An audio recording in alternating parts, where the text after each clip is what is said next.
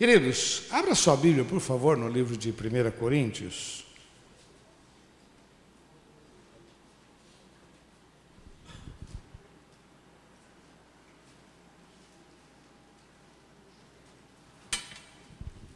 Capítulo 13.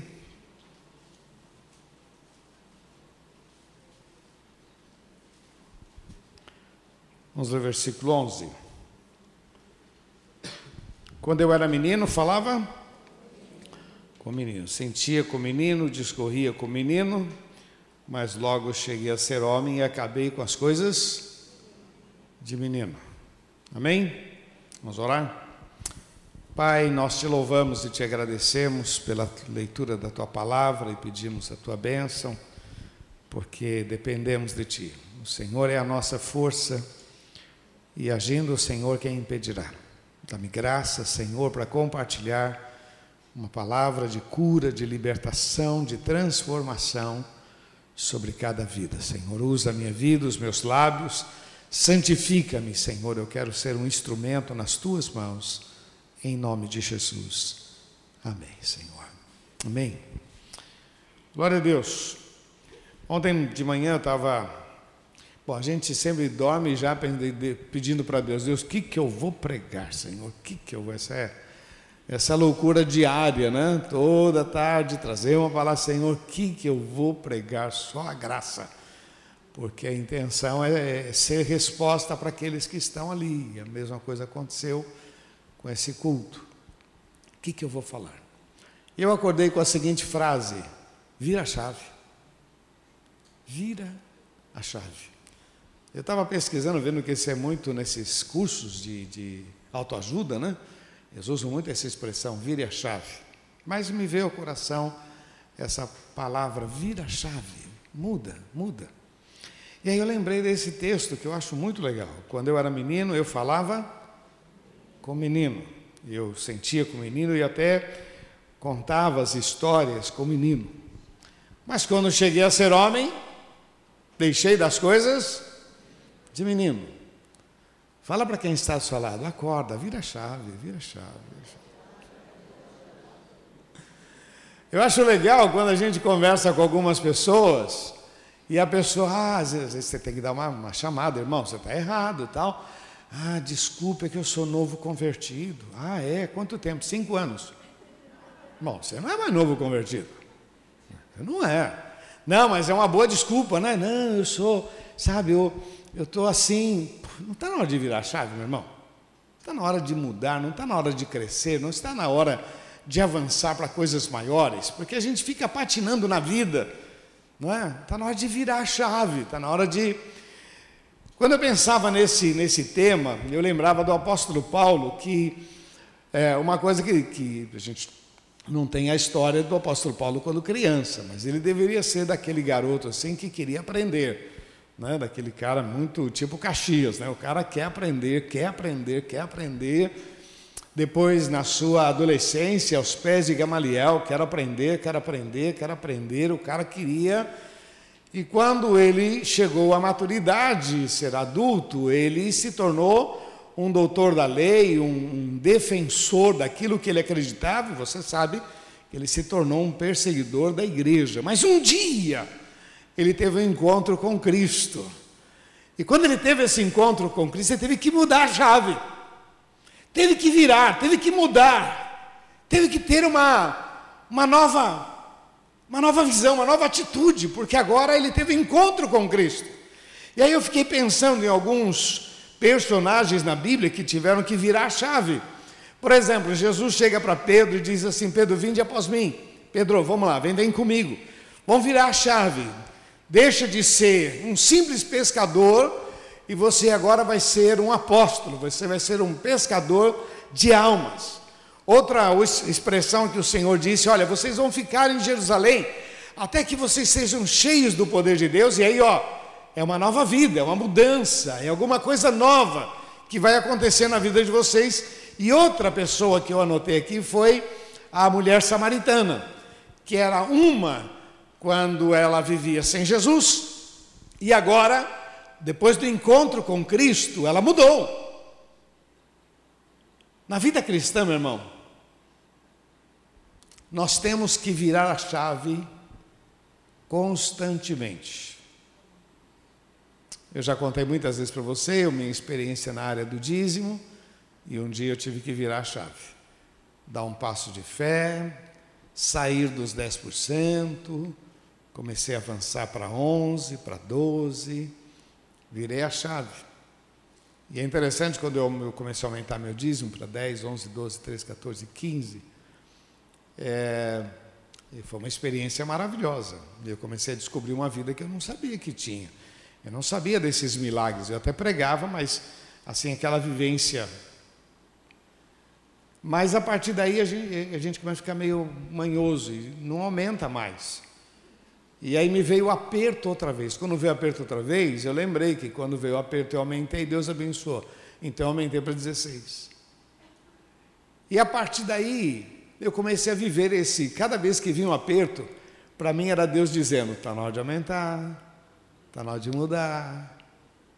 E a vida da gente é assim, né? A gente passa por muitas lutas, não importa a idade, você tem as lutas de criança, tem as lutas de adolescente, você tem as lutas de adulto e vai ter as lutas da velhice. E em todas essas fases você vai ter que virar a chave vai ter que descobrir o tamanho do teu Deus.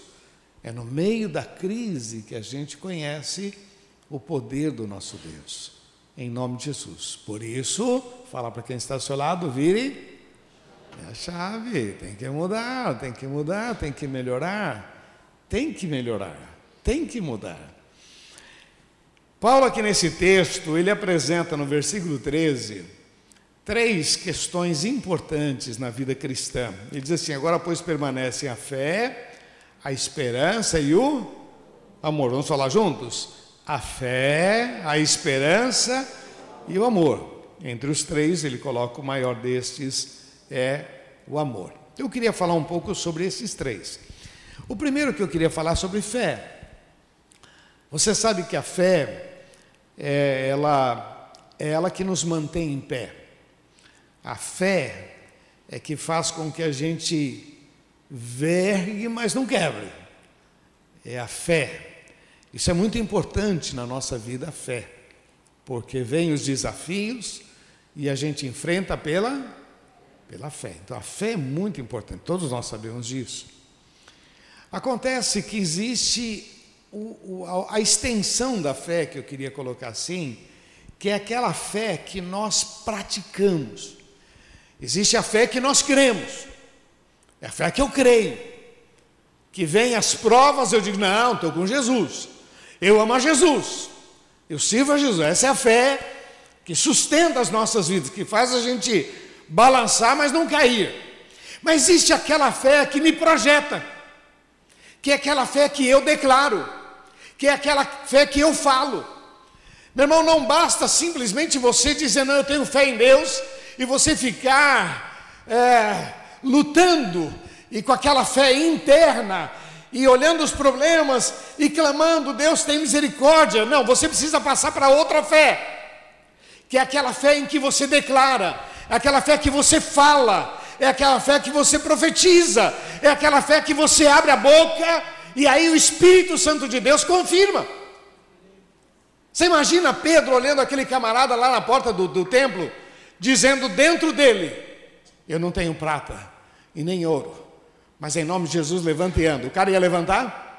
Ele ia andar? Não, mas eu falei em pensamento. Em pensamento eu falei para ele levantar. Falei para ele. O cara ia continuar como levantada, uma esmola pelo amor de Deus.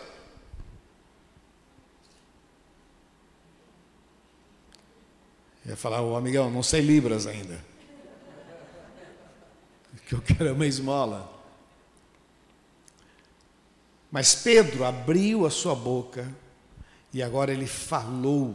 Né? O texto é claro, dizendo: Como crerão se não há quem?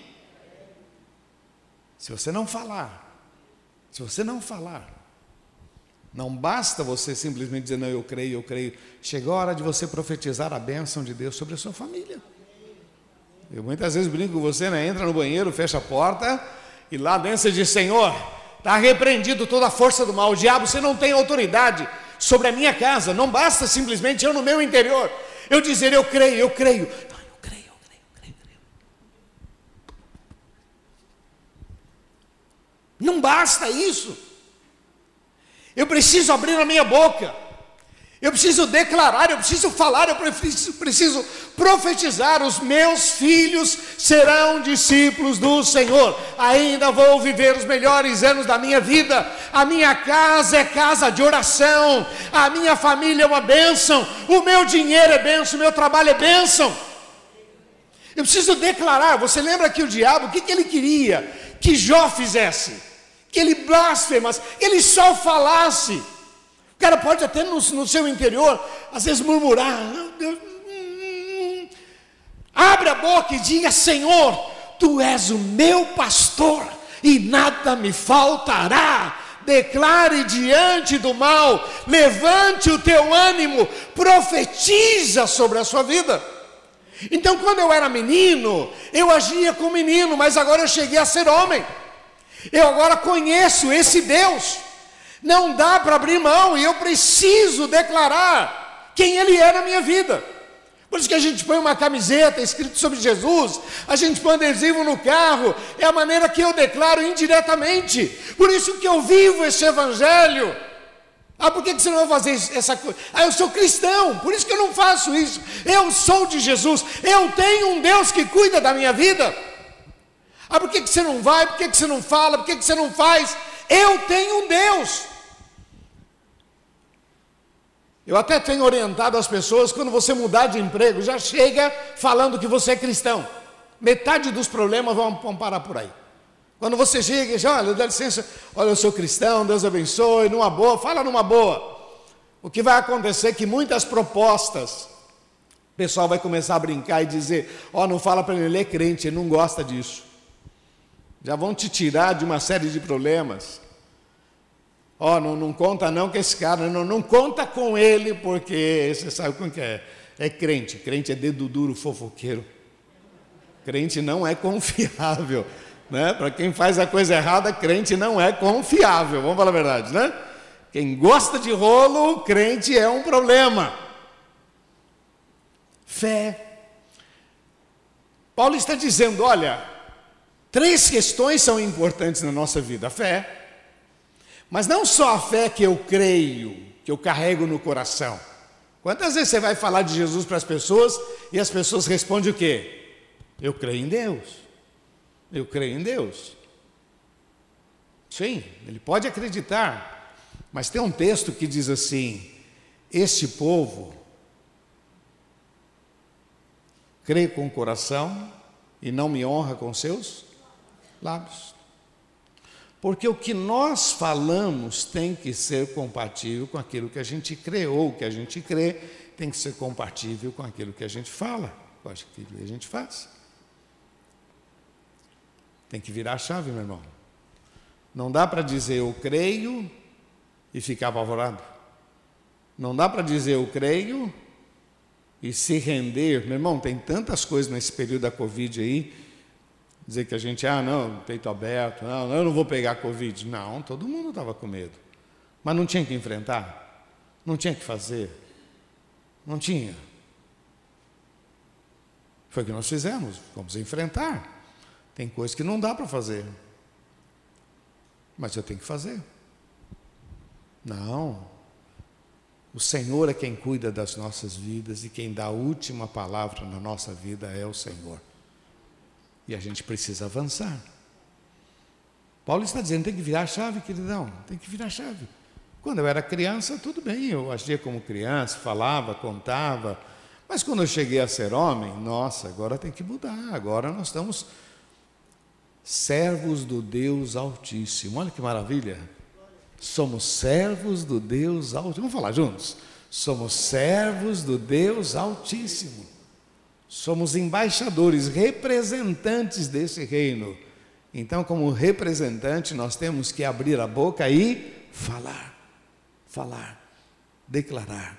Maior é o Senhor, maior é o Senhor, maior é o Senhor. Não basta simplesmente no meu interior. Meu interior é bom, é bom que me fortalece, porque eu não perco o foco. Jesus é meu Senhor, meu pastor. Mas eu preciso falar Abrir. É engraçado isso porque Jesus perguntou para o cego: O que você quer que eu te faça? Fala, meu. Eu quero ver. Legal, então veja. O que você quer? Fala. Fala. Abre a boca. A própria ação de Deus é uma ação pela palavra. No princípio criou Deus os céus e a terra. E ele falou, e porque ele falou as coisas existiram. Ele falou: haja luz, houve luz.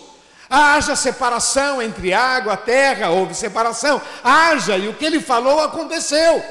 Ah, mas ele acreditava no coração e não falou nada, então nada aconteceu. Então tem que falar. Então, queridos, primeiro aspecto que eu queria dizer para você que é importante para a gente virar a chave, virar a página, virar. Não basta simplesmente crer, acreditar. É importante que você declare e que você abra a sua boca e que você seja a voz do que clama no deserto nesta geração, em nome de Jesus. Amém, queridos? Segundo aspecto que eu achei assim muito interessante é essa questão da esperança.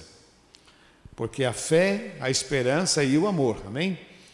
A esperança tem a ver muito com não desistir, ok? é aquele ato de convicção de quem acredita, de quem está firme na fé, é aquela convicção de não desistir. Eu tenho esperança, eu tenho esperança, eu tenho esperança. E porque eu tenho esperança, eu não vou desistir.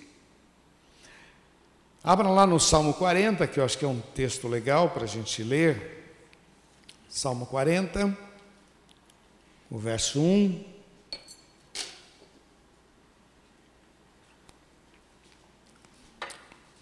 Aqui diz assim: Esperei com, novamente, esperei com, com paciência no Senhor. Então tem a ver com não desistir, não concorda não? Esperei com paciência no Senhor e ele se inclinou para mim, quer dizer, na medida que eu esperei, mas esperei com perseverança Esperei com convicção. Eu não posso deixar que determinadas é, ideias possam enfraquecer a minha, a minha fé. Esperei com paciência, esperei com convicção. Quando nós compramos esse local, aí teve uma situação com uma pessoa que ela disse para mim: e, e se a gente não conseguir? Então, nós vamos conseguir. Mas e se a gente não conseguir? Não, a gente vai conseguir. E pela terceira vez, não, tudo bem, a gente vai conseguir, tudo bem, eu sei, Deus é bom, Deus nos deu. Mas e se a gente não conseguir, irmã? Não existe essa possibilidade. Ou a gente enfrenta e vence, ou a gente enfrenta e vence. Não tem, tem situações, meu irmão, que a gente não, a gente não pode abrir opção. Ah, não sei, não é? Uma vez um cara dirigindo louvor e ele diz assim: Irmãos, nós vamos para o céu. Bom, eu acho, né? Como eu acho? Não tem eu acho. Ou vamos ou não, vamos. Ou a palavra de Deus é a verdade, ou nós estamos brincando de ser crente. Eu tinha que chamar, falei, irmão, para com isso, né? Nós vamos para o céu. Só não vamos se não levarmos Deus a sério. Porque a promessa de Deus é infalível, não muda. A esperança tem, tem a ver com essa convicção, com essa perseverança. E o salmista diz aqui: olha, esperei com paciência no Senhor, ele se inclinou para mim, ouviu o meu clamor, tirou-me de um lago horrível, de um charco de lodo e pôs os meus pés sobre uma rocha, firmou os meus passos e pôs um novo cântico na minha boca, um hino ao nosso Deus. Muitos verão e temerão e confiarão no Senhor. Bem-aventurado o homem que põe no Senhor a sua confiança e não respeita os soberbos nem os que se desviam para a mentira. Bem-aventurado são aqueles que confiam, Por isso que é importante ler a Bíblia, meu irmão, porque quando a gente vai lendo a palavra de Deus, nós vamos descobrindo mais sobre o poder do nosso Deus, sobre os planos do nosso Deus, sobre a maneira como Ele age. Olha, Provérbios nos dá uma visão da vida diária, sobre o relacionamento, sobre decisões. Querido, você lê a Bíblia e o Espírito vai dando interpretação para você. Você lê a Bíblia, ele vai ampliando o que fazer, como fazer, como agir, como responder, como calar a boca. A palavra de Deus é maravilhosa, meu irmão. E o salmista disse: Olha, minha experiência é esta. Esperei com paciência no Senhor, não abri mão da minha fé, não abri mão do meu Deus, convicção, perseverança. Sabe o que aconteceu?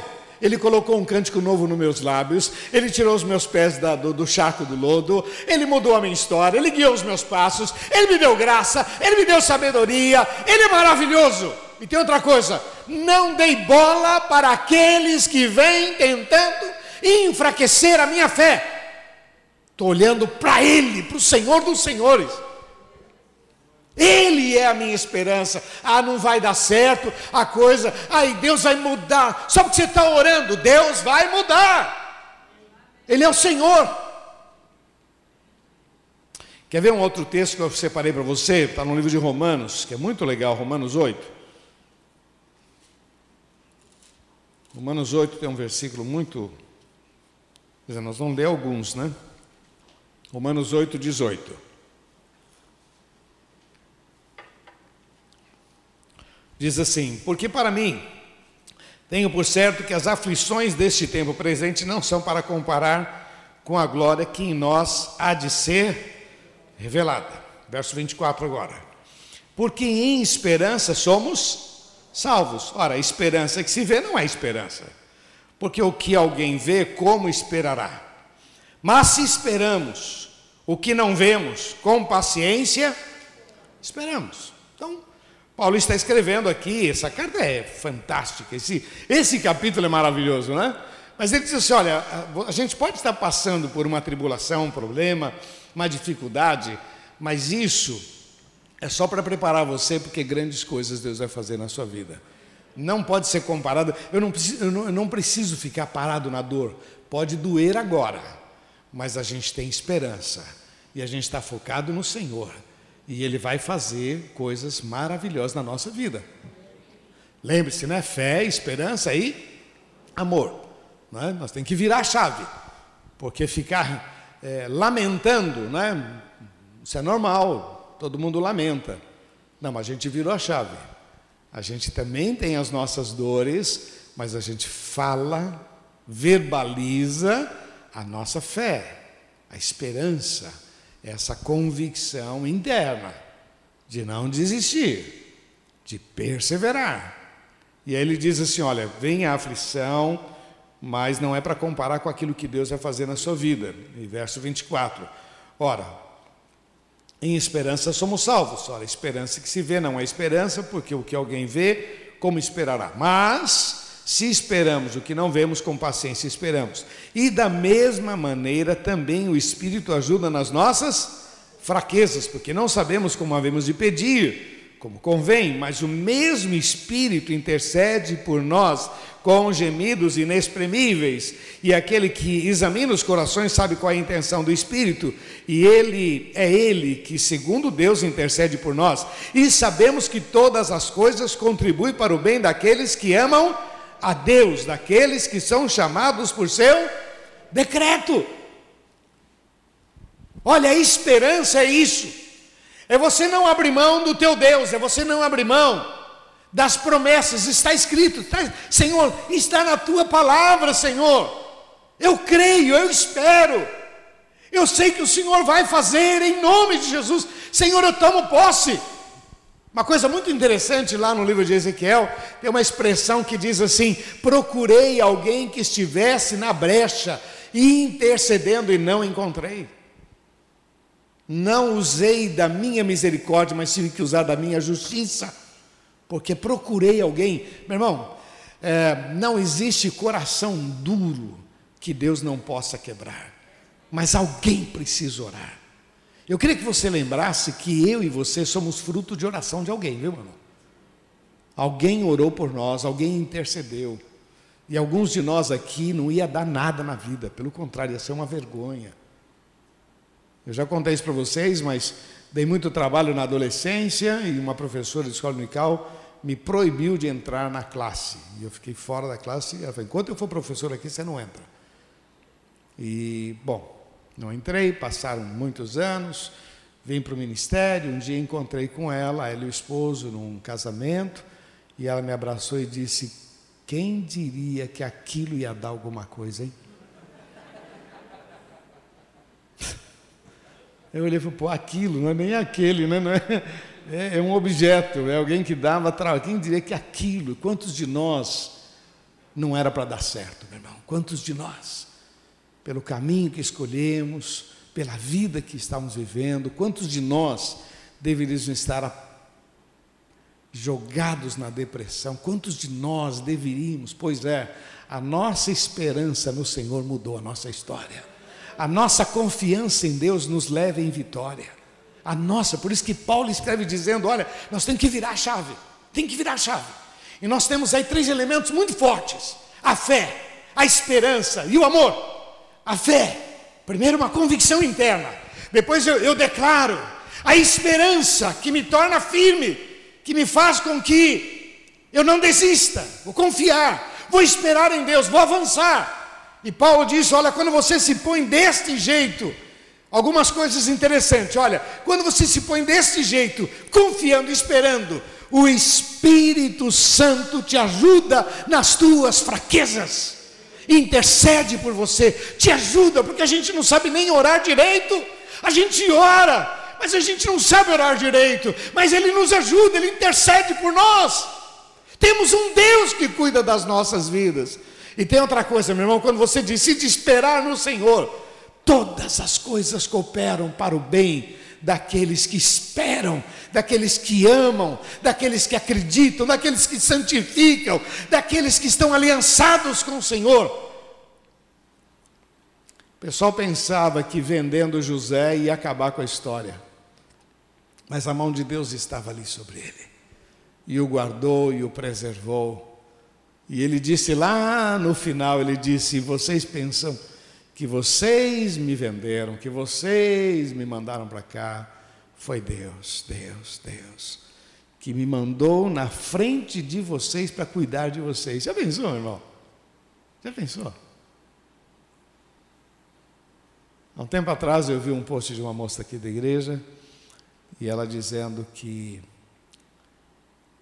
há muitos anos ela tentou suicídio mas não teve sucesso. Deus a preservou. E ela pôde viver. Mudou sua vida, aceitou a Jesus. E ali naquele post tinha ela com uma criança no colo e disse: Se eu tivesse acabado com a minha vida, eu não teria hoje o meu netinho no meu colo. Mas é a graça de Deus.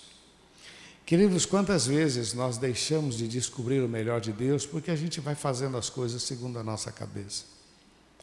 Confia no Senhor, confia.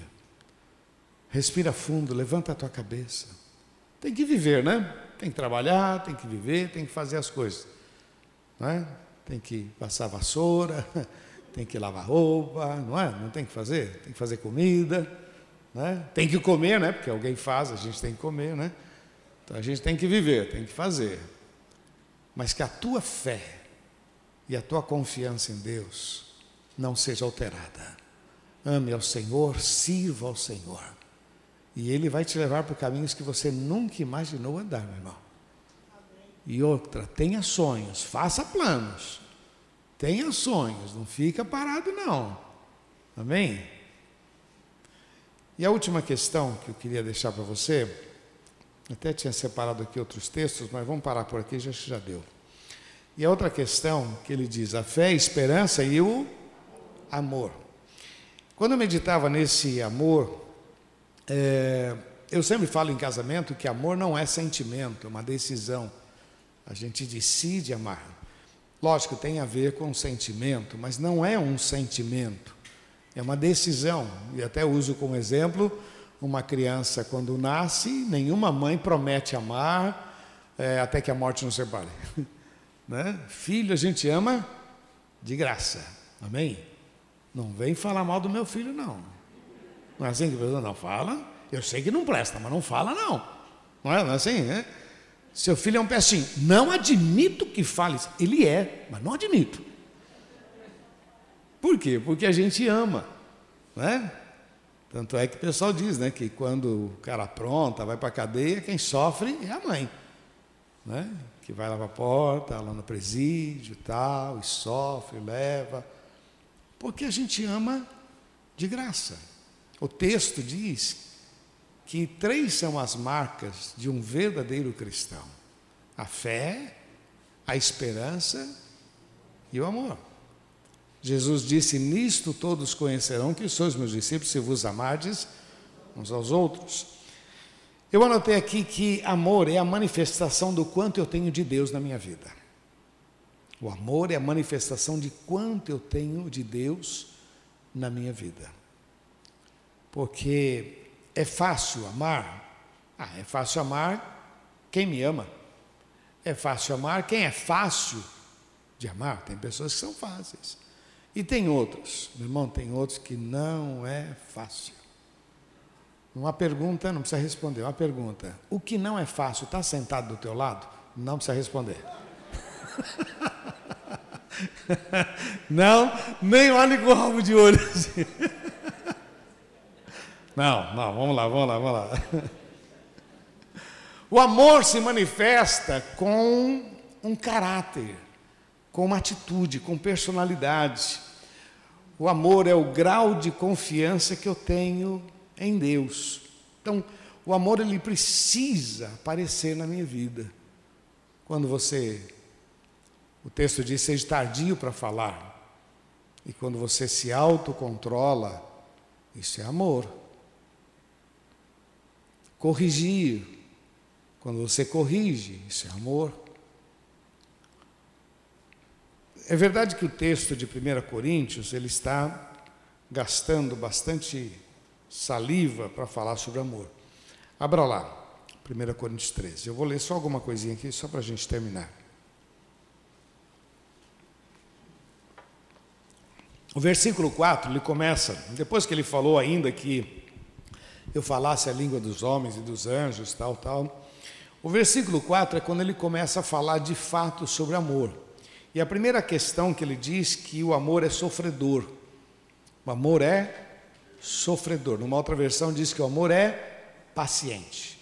O amor é paciente. Vamos falar juntos? O amor é paciente. O amor é sofredor. Ele suporta, suporta. Ele é paciente. Quando eu disse que a gente vai o amor é a manifestação do quanto Deus está na nossa vida. Porque, meu irmão, esse amor que Paulo está defendendo aqui e colocando, a gente só consegue viver com Jesus no coração, não é? Vocês sabem, nós temos o Ministério Operação Vida aí, que é um trabalho fantástico. Mas é um trabalho que dá um custo alto, hein? A gente gasta dinheiro. Mas a gente faz isso por, por amor. E qual o resultado? as vidas transformadas, lares restaurados. Por amor, por amor. As cestas básicas, a gente está fazendo isso por, por amor, por amor a pessoas que nós nem sabemos quem são. Os pastores mandam, mandam fotos, a gente não publica tantos, porque vai que alguém reclame aí o direito de imagem, que sempre tem alguém que não entende bem, então a gente evita. Mas o que nós estamos fazendo é um ato de amor. Quando eu digo amor, eu estou dizendo que esse amor que eu me refiro é a quantia que eu tenho de Deus na minha vida. Quando eu digo para você, pô, traz aí um quilo de alguma coisa e você não dá a mínima, não está certo. Porque o texto diz que melhor coisa é dar do que Aí quando você põe o não, Senhor, eu vou fazer, eu vou tomar atitudes. Aí, meu irmão, não só nós manifestamos o amor de Deus, como também nós liberamos o mais de Deus sobre as nossas vidas. Porque, biblicamente falando, com Deus é assim: primeiro você faz, depois ele faz. Como é que diz o texto lá? Dai e ser-vos-á, dai e ser-vos-á. Tá, essa, dado a gente sabe, mas o, começa dizendo o quê? Dai, dai, dai e ser-vos-á, dado. Mandaram você carregar uma milha? Carrega duas. Pediram a tua túnica? Dá a capa também. É, é, Para Deus é sempre assim, sempre mais. Mais. Mais. Porque esse relacionamento com Deus faz a gente ficar corajoso. Tira esse medo, como é que vai ser? Ah, não, em nome de Jesus. Eu tenho aprendido e ensinado você, aquilo que a gente não enfrenta, a gente não vence. Ah, está difícil. Não, é realmente assustador. Tem coisa que é assustador, mas quando você enfrenta, Deus te dá vitória, te dá instrução, te livra do mal.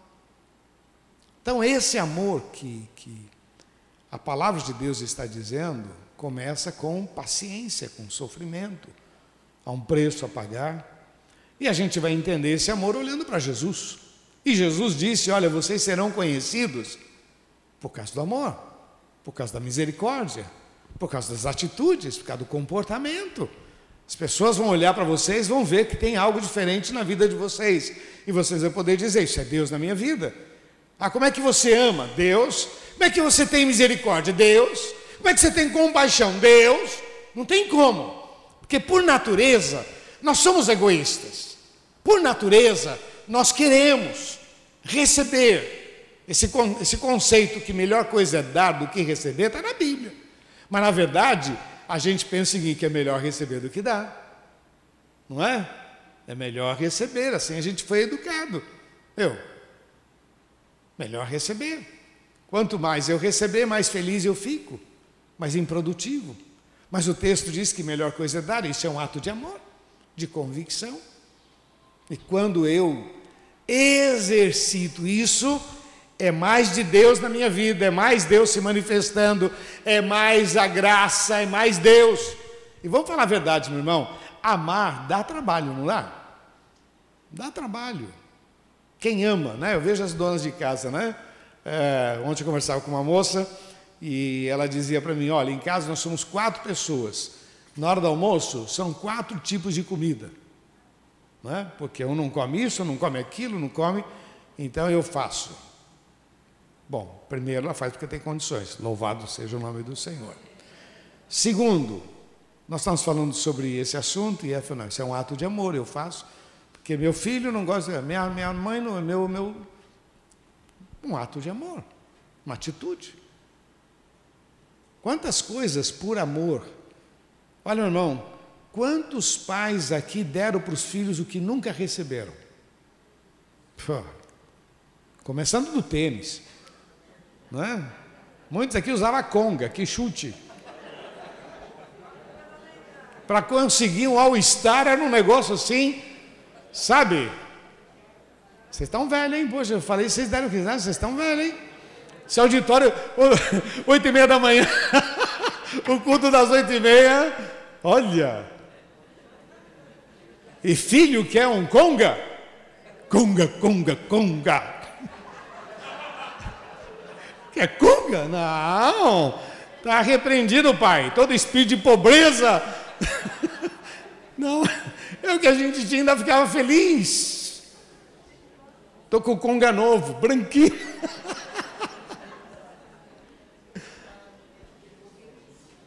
Aí o amor faz a gente oferecer o que a gente nunca recebeu, por amor a gente dá. O amor se manifesta com essa atitude de dar, de abençoar. O versículo 7 acho que explica legal também. Capítulo 13, verso 7. Tudo sofre, tudo crê, tudo espera e tudo suporta. Vamos falar juntos? Tudo sofre, tudo crê, tudo espera e tudo suporta. Quando a gente não sufoca o amor, quando a gente entende que eu tenho que virar, tem que ter mudança na minha vida, não dá para continuar vivendo o mesmo. Paulo está explicando aqui, dizendo: olha, quando eu era menino, eu até agia com menino, era egoísta com menino, falava com o menino, brigava. Né? A Tarsila está nessa agora, né? Ela chega, é meu. Essa cadeira é minha. Esse prato é meu. Está nessa fase, tudo é meu, meu, meu. Vai, meu, meu. Pega uma, uma bola, é minha. É criança. Aí você vai ensinar, não, Tarsila, não pode ser assim, meu, meu, meu. Às vezes eu peço, aqui na igreja, eu peço um abraço para ela, pega e sai andando. Aí vem uma criança e me abraça, daqui a pouco ela vem também. E ela já vem marcar território, é meu. Meu.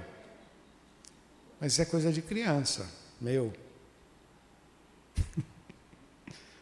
Como esse culto não está sendo transmitido, então uma vez uma senhora chegou aqui na igreja, lembra aqui muito, não vou nem, nem olhar para o lado, vou ficar aqui olhando para frente. E alguém sentou no lugar dela. Ela veio andando, parou do lado e disse: Moço, o senhor está sentado no meu lugar? O homem disse: Não, eu cheguei aqui, não tinha ninguém, eu sentei. Mais de 20 anos eu sento nesse lugar, esse lugar é meu. Aí o senhor levantou e deu lugar. E às vezes nós fazemos isso, estamos brincando. Foi, a gente deu muita risada. Só, só a tia Edith para fazer, não vou falar não. Ah, todo, mundo, todo mundo sabia, né? Vocês... tia Edith, né? Todo mundo. Mas, às vezes nós ficamos assim, muito, muito velhos. Vira a chave, meu irmão. Está na hora de você crescer, está na hora de avançar.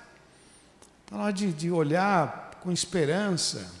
Não dá mais para ser aquele crente meia boca, meu irmão. Sabe que Jesus está voltando, ah, Jesus vai voltar é, daqui mil anos. Não, meu irmão. Jesus está voltando.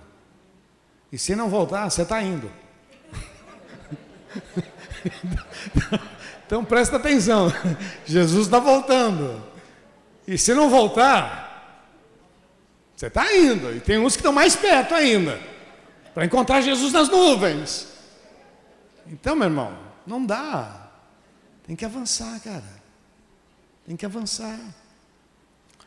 Uma fé muito mais viva, muito mais prática, uma fé muito mais ousada, com mais alegria, com mais esperança.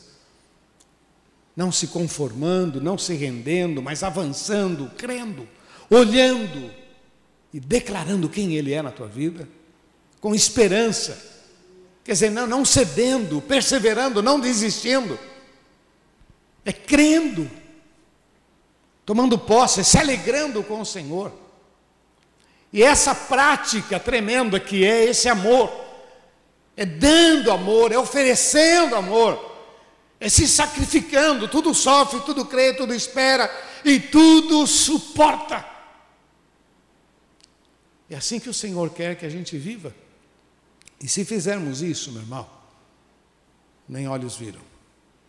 Eu tenho repetido isso muitas vezes, meu irmão, nem olhos viram, nem ouvidos ouviram. Não é algo que vai acontecer lá na frente. É, são coisas que acontecem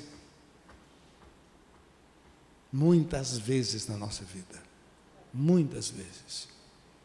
Muitos sonhos eu tive e quando Deus fez, meu, nem olhos viram, nem ouvidos ouviram meu casamento, meus filhos, meu ministério, a igreja. Nem olhos viram, e você vai ter várias experiências vendo essa verdade se cumprindo sobre a sua vida. Fé, esperança e amor. Amém? Que Deus abençoe. Essa é a palavra que Deus pôs no meu coração, que eu queria oferecer para você. A palavra foi para todos nós, concorda ou não? Para mim e para você. Agora, alguns querem dizer, não, essa palavra é minha. Eu não sei o que Deus falou no seu coração. Eu sei o que Deus pôs no meu coração e eu estou compartilhando com você. Hoje, quatro da manhã, acordei e fiquei pensando, vira a chave, vira a chave, vira a chave. O que eu gosto de dizer é o seguinte, vocês tiram meu sono, viu? Tá louco. Né? Vira a chave, vira a chave. 4 e 17, a tia falou, que horas são? 4 e 17. Aí? Vira a chave. Quase que vira de lado da cama, né? Vira, vira, vira, vira. Depois levantei, fiquei pensando, orando. Eu sei que alguns querem dizer, não, essa palavra é minha. E eu queria orar com você. Porque eu sei que Deus tem coisas novas para você, meu irmão. E não dá para continuar do mesmo jeito. Chegou a hora de você colocar em prática a tua fé. Não abrir mão da esperança. E viver. Viver esse amor. Ah, mas é, a gente faz e ninguém reconhece. Deus reconhece. Deus reconhece. Ah, mas a gente se sacrifica, mas Deus reconhece. Deus tem o melhor para você. Em nome de Jesus. Feche seus olhos, por favor. Você que deseja dizer eu eu recebo esta palavra, vá ficando em pé no seu lugar em nome de Jesus. Eu volto a dizer que ela é para todos nós. Mas tem alguns que disseram: "Não, não, eu essa palavra é minha". Feche seus olhos, por favor.